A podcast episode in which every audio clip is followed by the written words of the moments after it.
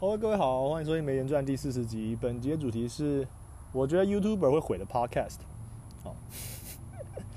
现在人在大安森林公园，所以如果你听到背景有一个嗯，那个一个一个一个一个声音啊，那不是噪音，那是大自然的声音啊，那是蝉的声音啦。我刚一直在里面走来走去，一直要找一个比较安静的地方，就发现啊，蝉无所不在，因为夏天到了嘛，所以。就这样，好，好，今天这一集为什么会想要突然想要讲的题目呢？其实跟呃一个 YouTube 有点关系，是哪一个 YouTuber 呢？呃，就是这个志奇七七啊，张志奇，跟他之前有一个小交流啊。七月十三号的时候，那时候我在 Instagram 上面 PO 了一篇文章，想要没有看过的人想要了解可以去看。哦，他他因为是因为这样，他做了一个影片叫做 “Podcast 的大爆发时代要来了吗？大 Podcast 时代到来？”问号。纯声音战场的机会与挑战，啊，YouTube 观察，那刚好呢，本人呢兄弟在下必人我呢，我一直以来都有在写 YouTube 观察的文章。啊，所以这绝对不是蹭热度。啊，因为你去看我之前就写过，反正我很闲啊，然后前阵子我写了一个呃那个见人盖伊讲，呃学不是讲他那个致敬啊，学习模仿习大大。十里山路不换肩的 这个挑战，我个人觉得那个影片是我近期看过最好笑的、最有最有创意的一个 YouTube 的影片，最优秀的一支影片。那我本来就喜欢看 YouTube，所以我可以去看，然后观察过。那我本来也看过自习七七的影片，但是为什么后来我没有看呢？就是老实说啦，我觉得我觉得他的立场不是那么的中立啊。但是他其实他的频道内容主要是在讲一些，哦，我先讲一下为什么我觉得他立场不中立，因为他。去年我会认识他是他去年的时候有访问那时候总统参选人郭台铭先生的有跟他合作一支影片。当然呢，现在呢，伯恩的叶佩事件爆发之后，变成大家都开始怀疑。那好，那请问当时这个郭台铭上去的这个节目的时候，他有没有付钱？我觉得真的是一个大问题。这个这个我其实这我我直接我本来是说本来是这样，就是他拍那支影片嘛，然后我朋友就贴给我看，因为我朋友知道我在做 podcast，所以要转的影片过来给我看。然后我就，其实我老实说，我没有特别喜欢看其其志奇他的影片的，因为，呃，我上我最早想要骂他，不是我最早想要 想要评论他的东西，是我之前做那哪一集啊？我做那个泰国泰国网友跟中国网友在骂战那一集的时候，我录完我那一集的隔天，他就出了一支影片，他也是做这种时事题材的人，然后他会去讲一些议题啊。就是这种懒人包的形式，给一些，呃，我之前对这种懒人包或是这种什么新闻转播的这种节目的意见，我已经讲过很多次，就是你们很棒，对，你们很棒，没有啦，就是我觉得这种东西有存在的价值，但是大部分来说，因为我是会自己去看的人，所以我就不会那么仰赖这些东西。只是有时候，如果看到一个我刚好没有 follow follow up 的题材的话，诶，这个人做了一个整理好东西，我来看一下，诶，那其实我觉得也不错，所以。所以我就去，有时候就看他的看他的影片，但是因为他访问郭台铭那支影片呢，我觉得他的立场就不是那么的，在我看来啦，不是那么的友善。其实我觉得，如果你要做，你作为一个，哦，我讲啊，然后同时间九妹也有也有也有去访郭台铭，我就我来看，我就我个人的喜好来看，我都觉得九妹那支访的就比较中立一点啊，因为就是我觉得你你，因为其实大家都知道你的政治立场嘛，所以我们也没有预期说你要去，就是就是你去做个，你去你是已经是偏绿的人，你是跟。国民党的候选人去做一个节目，就一定有争议性，就像就像伯恩请黄韩国瑜上节目的时候，一定有争议性一样。那你首先他们那些人，很多时候我会觉得他们他们首先要解决的是他们自己的 fan 哦，创作者自己的 fan 怎么去接受你邀请啊敌阵营的人上节目这件事，这件事反而是他们最需要处理的问题啊。这个东西啊有点复杂，但总之就是呃，你你你你要怎么去？摆出这个态度，就是有些人就是选择说，那我就要问一些很辛辣、很攻击性的话题的话语，来让大家可以可以这个让让我人知道说，哦，我是来修理他，然后甚至还说，哎，你看我我收了他的钱，然后我还修理他，你看这样多棒，就是，但是我觉得其实这就不是比较不是做生意，或者说做，我不知道了，反正我我我我先我这边先不要做太多评论这些部分，这不是今天的主题，好，再回来讲就是。所以，我我然后我对自己机器的影片就是有一些看法。他做那支影片，做 podcast 的影片，我就有一些看法。哦，其实前阵子我有写过一个 YouTube 观察，里面是写那个眼球状电视台，他们也也他们说什么订阅会员数订阅到多少人之后要开 podcast 频道，那时候我就写过一篇评价了。因为呢越来越多的 YouTuber 开始想要做这个 podcast 啊，比方说像呃六探，六探是一个做电玩实况，他其实也其实我觉得电玩实况组也不太算是纯正的 YouTuber 啦，但是总之算同一个领域的人，然后他们就他后来就自己做了一个 podcast 节目啊，那我等下再评论啊。总之呢，志奇这期这支影片。我真的觉得有蛮多问题的。然后我朋友给我看之后呢，我就看了一下，呃，然后我就呃蛮怒的，那对我觉得蛮火大的。因为老实说啦，我觉得你你做一个懒人包的影片，或者跟别人介绍影片哈，你要某种程度要负担社会责任哦。就是说，你今天是做娱乐节目的人，跟做呃这种资讯传递的人，你的责任不一样哦。因为就好像就好像我啊我。等下会再讲到博文的问题，但我这边先讲下，就是，比方说啦，比方说瓜吉或是博文好了，你们做的东西真的可以只看成单纯的娱乐吗？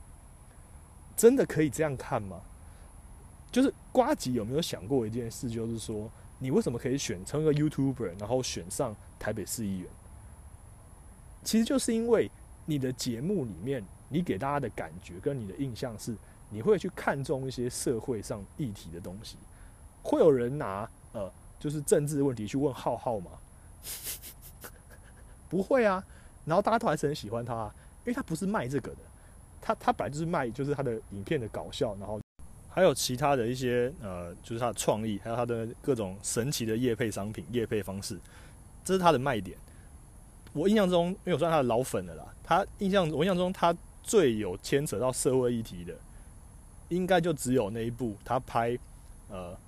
国防部就是他，他叫还好我退了啊，他蛮早期的一部作品，那那那那不就是在稍微讽刺一下当兵的事情，什么 USB 要插三次啊，什么就是插几次之类的东西，然后还有他哦他他有拍反霸凌博士，但反正就是拍一些比较不是那么有争议性或是有立场问题的东的内容啊，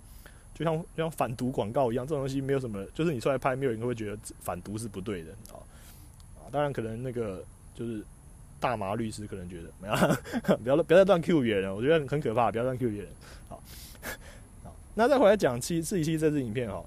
呃，我本来是想要这集本来是想要说啊，就是应该说我我回复那篇文章之后，我朋友就说啊，你快点拍一支这个影片来跟你讲他什么问题啊，然后就是呃蹭一波热热度。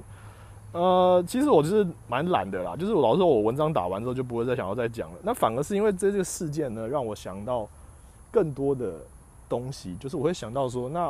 到底 YouTuber 介入这件事有多严重啊？所以今天我这个你这一集不会去再去反驳，或者是或是说呃讲，我觉得自己细细看那影片啊里面有哪些错的，好，这我就没什么好再不会再讲了。但是我反而会想要来讲一下，因为那个影片有一个很大，我里面有提出个观点，就是老实说了，很明显，我觉得自己细细他那个影片就是以 YouTube 的眼光来看待。他开这个所谓的新兴产业，呃，给个简单例子，比方说，他觉得他开始兴起的理由之一是硬体的进步啊。他说，这个摄影，呃，因为 YouTube 的其实为什么 YouTube 会兴起啊？就是因为我们现在摄影机的数就是价格都大幅的下降啊。他是业内人，所以他一定比我还懂。但这件事是事实，就是以前摄影器材啊、摄影机啊什么些东西都很贵。现在越来越便宜了，然后已经有我不知道大家知不知道，就是有国外好几支电，好好几部电影，有几支也不几部电影，它直接是纯粹用 iPhone 拍出来的，当然有后置，但它就是可以用 iPhone 拍出来。然后其实 Apple 每年也都也都会办那个 iPhone 摄影，就是摄影大大呃比赛嘛，然后有你那个搬出来，像那个之前那个什么银河那个照片，那个简直你就不敢相信是用 iPhone 拍出来的。所以这个摄影器材已经越来越便宜了。然后他说：“哦，就是他觉得硬体越来越便宜，也是这个兴起的原录录音器材，也是他开始兴起的这个原因之一。呃，我觉得这边就是全部是瞎扯淡，因为基本上这东西早就超级久。其实 podcast 讲白了没有多了不起，没有多 fancy，它就是一个录音录下来的东西。我以前你就可以用录音带就可以录下来了哦。现在可能还有还有听众不知道什么是录音带，因为 太早以前的东西了。”就这东西已经超级久了，广播啊、电台这东西已经超级久。其实 Podcast 就真的就只是把它放到网络上面，然后让大家可以随身带着听，然后比较轻松的获得哦。然后你可以随点随播，可以跳过你想要，就是你不想要看的这个标题，就是听下一集，就是这样子而已。它没有太多的，它的技术上面没有太多复杂的东西，然后在制制作上也没有太复杂。然后里面提到说我用的软体是呃 Audacity 这个免费软体，它大概十年前的界面就长得跟现在差不多，所以也没有什么好进，也没有什么太大的进步。然后 Mac 很多用 Mac 的人，他们都是用内建的 GarageBand 去剪辑。所以也也不需要太多的，就是这个门槛是很低啊，你就花两千块啊买一支麦克风，甚至如果你比较有钱就买三千块。像台湾很很多很多 p o d c a s t 用的是 Snowball 这个这个品牌的，呃这个型号的这个麦克风，哦，就是两三千块而已啊。这一般人大概都学生就算是学生，你打工打一下也负担得起，好。然后或者你现在跟我今天录这集的时候一样，我现在用的是 EarPod，就是 iPhone 的那个耳机，哦，就是我文档里面有写，我就是用 Ear EarPod 在录。这都很，我觉得算很清楚，根本没有问题。所以，呃，我我讲我想要讲的是说，我觉得 YouTuber 的全面入侵就包含这一块。很简单，因为现在其实我直接回答为什么 Podcast 会兴起。简单来讲，就是因为啊，四个字叫做“因为古癌红了”啊，因为不算了，古癌红了。呃，古癌是我一直在讲呃的一个 Podcaster，就是常常会讲。呃，我我其实比他早早开始做，我大概比他早两个月开始做，他是今年二月才开始做的，然后他现在已经冲到排行榜第一名或第二名，前三名啊，现在前三名就是台湾台湾通勤第一品牌，然后百灵果 News，然后还有古埃，啊，然后我个人最喜欢古埃，然后另外两个其实我都其实我都没怎么在听啊，呃，这样讲是有以后会失去就是合作的机会，但是 但是没有办法就是这样，好，那。呃，为什么我觉得古玩很厉害呢？其实我本来打算特别花时间一花一集来讲这一他讲他的厉害之处啊。不过我觉得重点是在于说，呃，因为他真的跟其他人不一样。首先，他第一个是他应该是第一个想到来做这种呃类似财经，很多人会直接把它讲哦，这是跟投顾老师一样。他其实不是投顾老，他只是讲一些理财观念跟投资观念哦。但是总之，想要这件事的人真的是不一样。然后他他，因为他红了之后呢，他很快就拿到叶配啊。这故事很精彩，就是他他跟棉豆腐老板有一段有一段这个相知相惜的部分哦。所以他一拿到叶配之后呢，就直接引发整个市场开始带动，就开始越来越多人可以拿到叶配，就好像浩浩对 YouTuber 来说是一个叶配之神哦。呃，因为他开创了你可以各种强硬置入的这件事情，所以厂台湾厂商越来越能接受。哦，就是你们不管，你不管我今天产品是要卖什么，然后你都可以用一个很瞎，感觉上可能跟我的产品没什么直接关系的东西，就的的一个搞笑影片，然后我只是在最后面啊，就是置入啊，或是用一个很夸张的方法就放进来，这样就可以了。啊，呃，我要讲一件重点，是因为台湾的这个基数啊，不太就是 YouTube 的技术基啊，当然这个如果如果自己其实愿意讲的话是更清楚了。但以我以我了解我讲，他就是说，其实。台湾的 YouTuber 很难做的原因，是因为，呃，每个国家大家都知道，YouTuber 看广告可以有那个分红嘛，分润，呃，可是每个国家的那个钱是不一样的。我记得我之前查过，台湾的那个分的分的钱是比较少，就是你看广告，就是然后创创作者可以拿到的钱是比较少的，所以台湾的 YouTuber 真的很难。然后我们人人又不够多嘛，啊，然后最多可以跟我们一样可以看中文的人，就是中就其实就是中国那边的的的人，他们又又不能用 YouTube。所以变成说，我们的这个流流量次数又冲不上去，很难随便就，因为像有些国外的 U 美国 YouTuber，他可能随便就可以，就他的三亿人口嘛，他随便就可以几百万点击，类似像这样啊。那我们这边通常你就要去看台湾现在最高的订阅好像三百万吧，不知道是现我现在不确定现在现在这群人还是阿迪了，反正总之就是他们的影片出来可能也不太会，不是说很容易轻易破百万，哦，就是破百万也是要一段时间啦，没有那么容易。然后可能分到的钱也不够，所以这个现况就代表说，就是原因就是因就是说，因为很难靠单靠分润来来赚钱，所以一定要接业配哦，这是一个重点，就是一个循环。然后这也是伯恩爷爷学或者之后或者瓜迪之后讲的一个重点，就是说他觉得新媒体一定要靠这个才活得下去啊，这个是一个事实没有错。但这问题是什么？这个原因就是因为 YouTube 的创作的门槛越来越高，然后设备要求越来越好，好，但是反相对就是。Podcast 完全不是这样，就我刚刚已经讲过了如果你跟古玩一样，他可以一下就买一个一一支好，我不知道他可能好，我记得好像买最高级的一个好像可能破十破十几万吧，我不知道。总之，你可以买那么好的麦克风，然后用那么高级的的的制作方式，可是，一般的 podcast 都不需要哦。然后它也没有什么往上加的问题，因为你影片可以越买越好，但你录音品质其实到一个程度之后，其实光听起来都差不多了。而且你要知道知道一件事，就是这就跟有有在玩耳机或者玩音响，你就知道，你的你录的多好，你录的再好。你的你的收听的听众，他用什么东西来听，就影才是影响最后输出的结果。就好像以前，就就好像车上广播存在这么久了，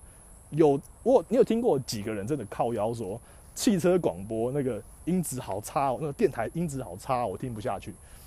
呃，真的听过，真的有真的有人抱怨这件事吗？我好像真的不记得有。所以这一下就代表说，其实 podcast 的制作门槛真的很低，然后品质上的要求，就音质上，我不是我不是说节目的品质，我说音质上的要求也没有那么的大，所以变成说这是一个错误的谬论，所以它的成本就就无论如何不会像 YouTube 那么高。所以到底 podcast 需不需是不是需要靠所谓的业配或什么才呃所谓的活得下去？这不是这样讲，因为就回到我另外一个重点就是。其实我觉得很明显啊，不是我觉得很明显，现在大部分的 podcast 都是没有怎么没有赚到，最后赚到什么钱？大概只有前面啊，可能比方说前排名前五十名，我随便抓五十名、三十名之类的人才有赚到钱。那为什么还有这么多 podcast 节目？啊，这边我就要讲一个前阵子看那个就丢写 PO 的照片图片，一个一个梗图啦，他就说十年前的 YouTuber 啊，就是我只是想要记录我的生活哦，我。没有人来看也没有关系，就是我是开心的这样做这件事啊。然后十年后就是哦，我快要我是不是快要过期了？求订阅，求关注啊，求请打开小铃铛的。因为 YouTuber 已经已经发展成一个所谓的正职产业，有很多全职 YouTuber，但相对来说，大部分的 Podcast 全部都是业余兼职做的，没有什么没有几个人在没有在我目前在台湾是专职做 Podcast 好。这是一个很大的重点，所以为什么说我觉得 YouTube 会毁了 Podcast 呢？台湾 YouTube 毁了 Podcast，因为很明显，像七七这些人，他们在光是在评论或介绍 Podcast 的时候，他们就已经拿 YouTuber 的自呃就是本位主义来看待这个产业哦。然后他们接下来就我很担心的一件事，就是他们一定很容易会把 YouTube 的那一那一套直接想要套在 Podcast 上面。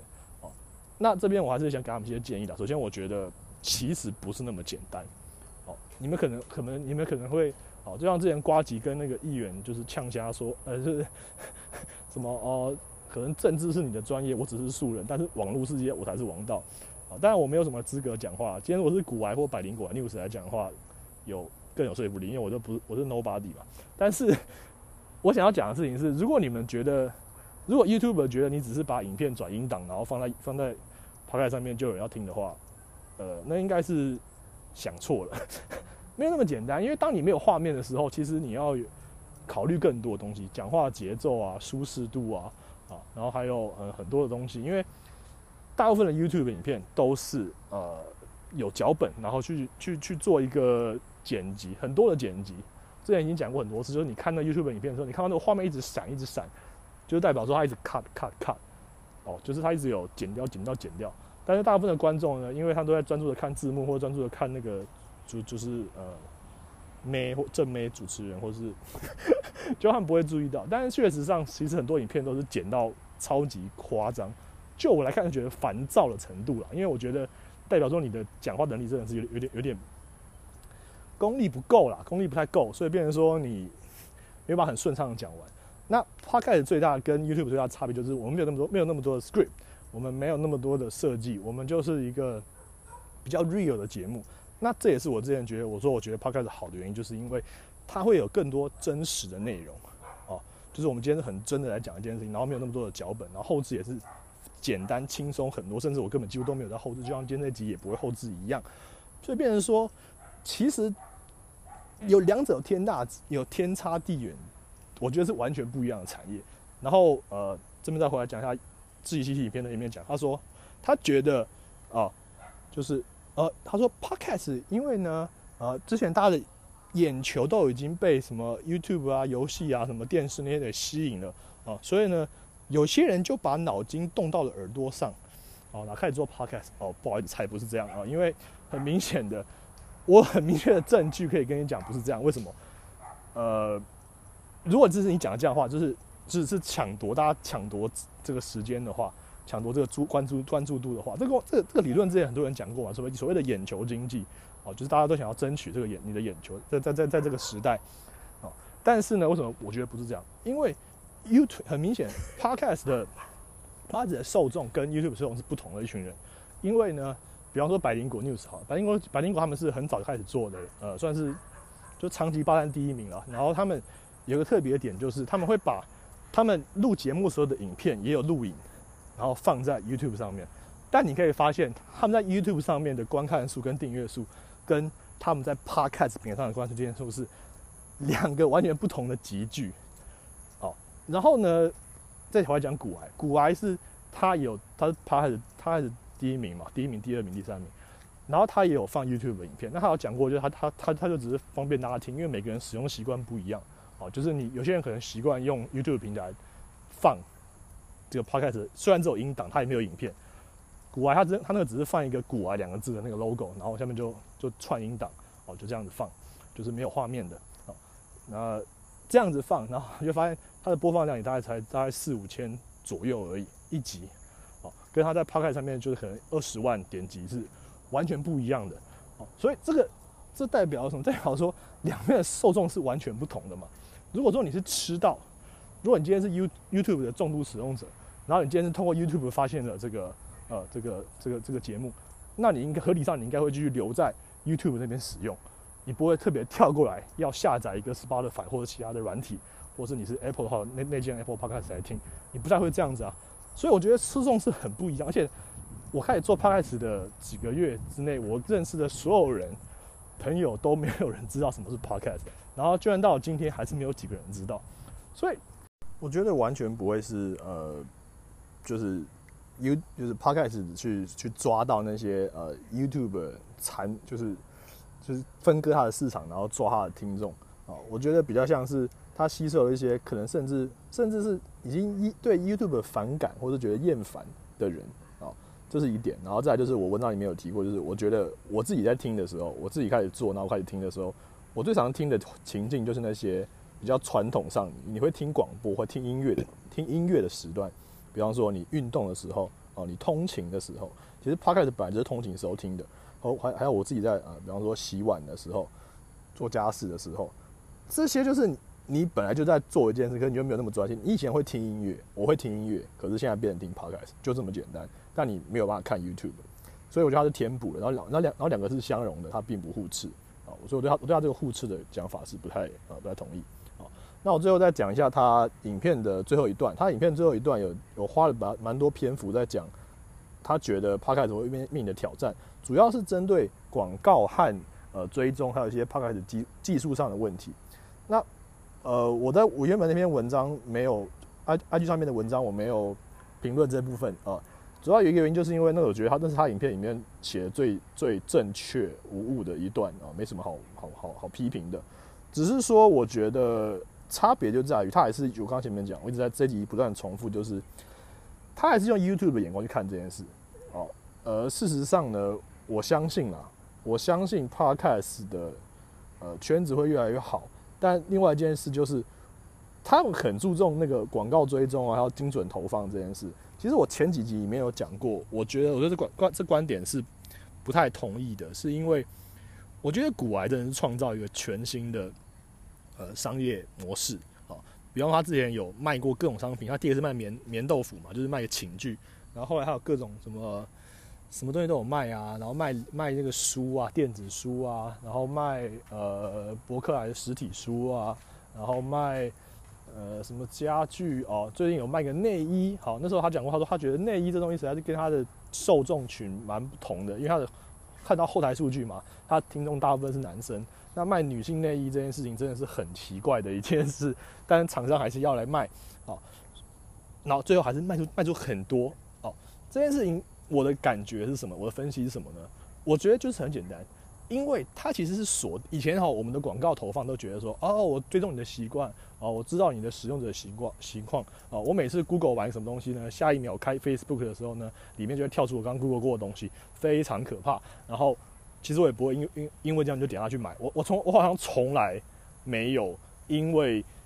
这个这种所谓精准投放或广告追踪，然后我就去买东西，没有，我都是想到我要去买，我就去 Google，然后再去比价。所以我一直都觉得这东西很很没什么屁用，呃，唯一有用就是这种，比方说哦，因为我喜欢吃麦当劳嘛，还是它吃乐乐色食物，所以每次麦当劳跳出来就说哦，我们有什么新产品，好，然后然后然后然后然后我就立刻去吃，好，所以这大概是唯一有用的，好，那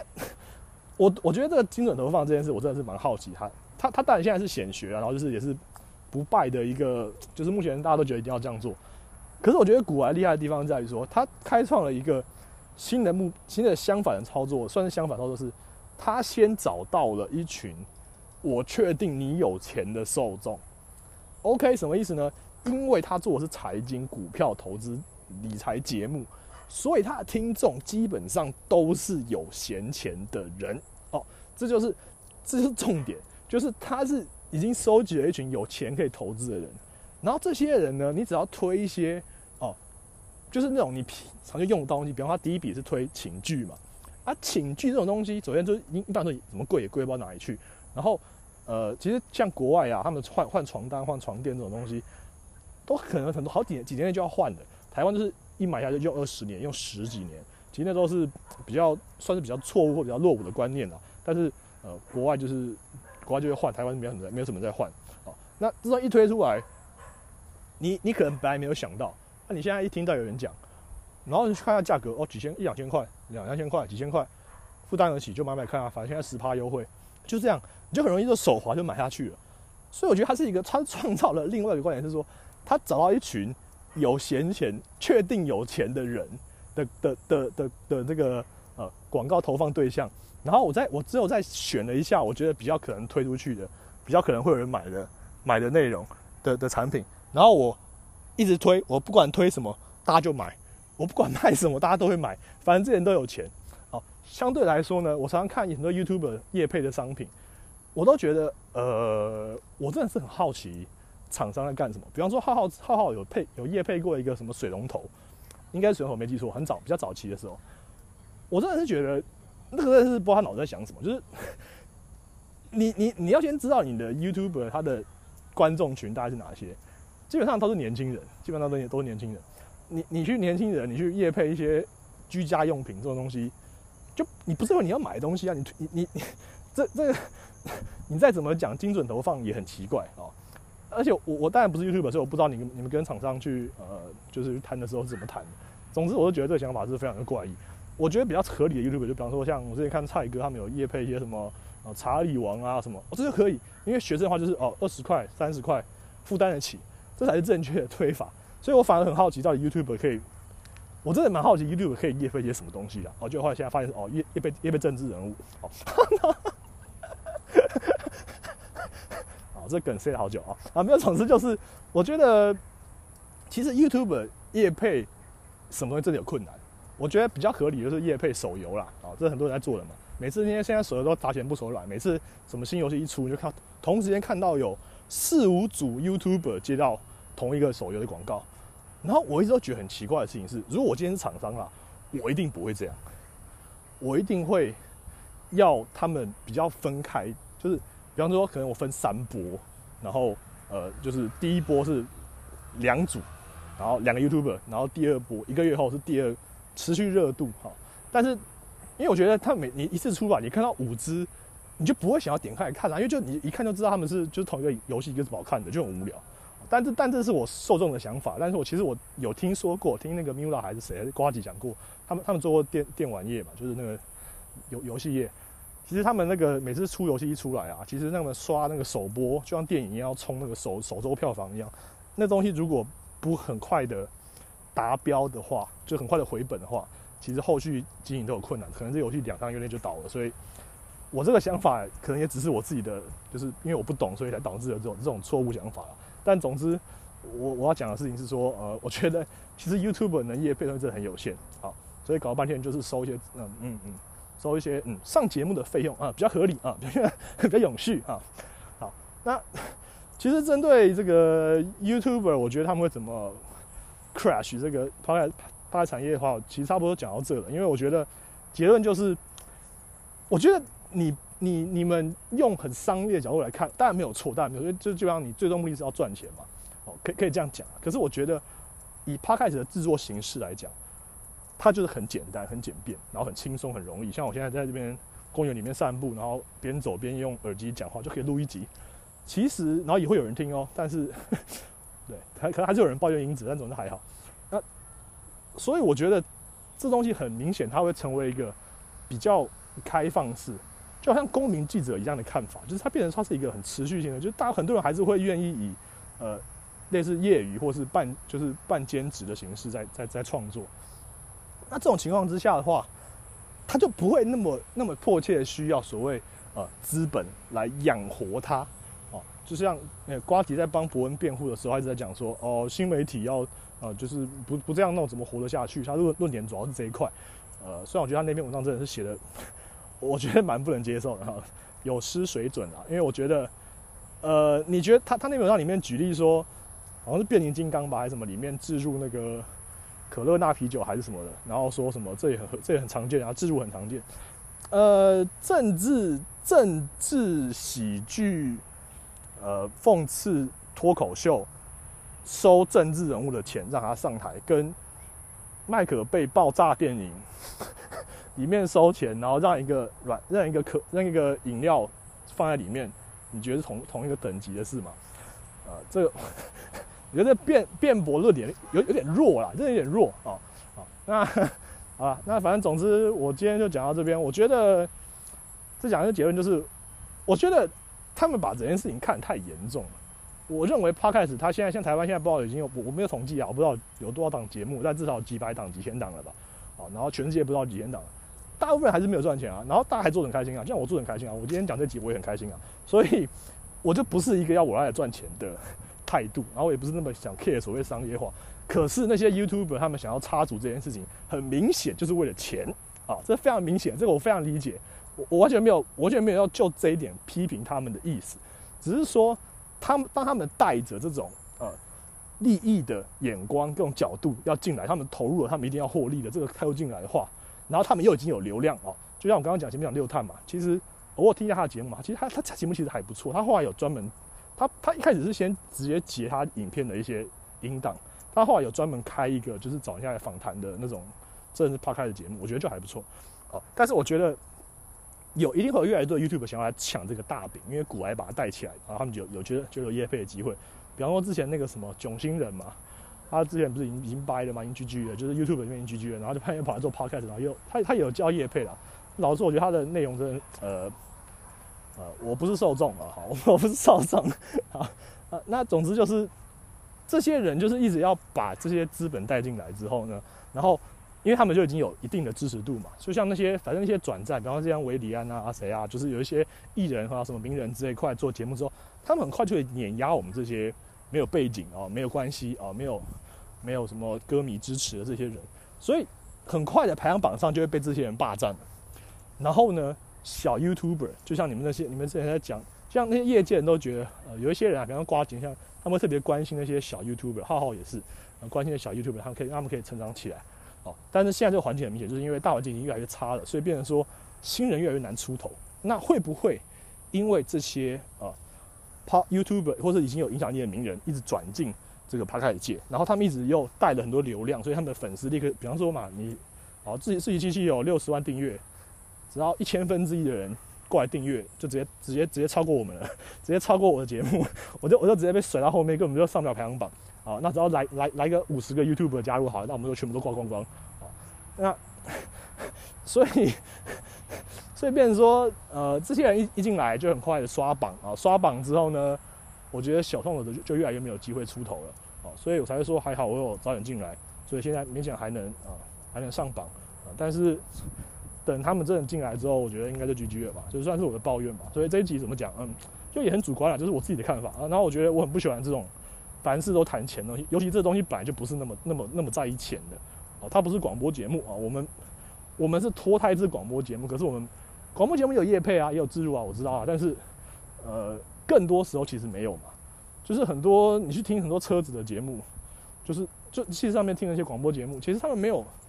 他们也没有在里面一定要夜配，他不是地下还没有卖药啊，所以他们就是讲一些开心的事情，就是讲我们记录我们的生活什么的，啊，然后呢赚到钱当然很开心啊，就是这样，啊，如果能做好，就是也是运气啊，也是还不错，啊，就像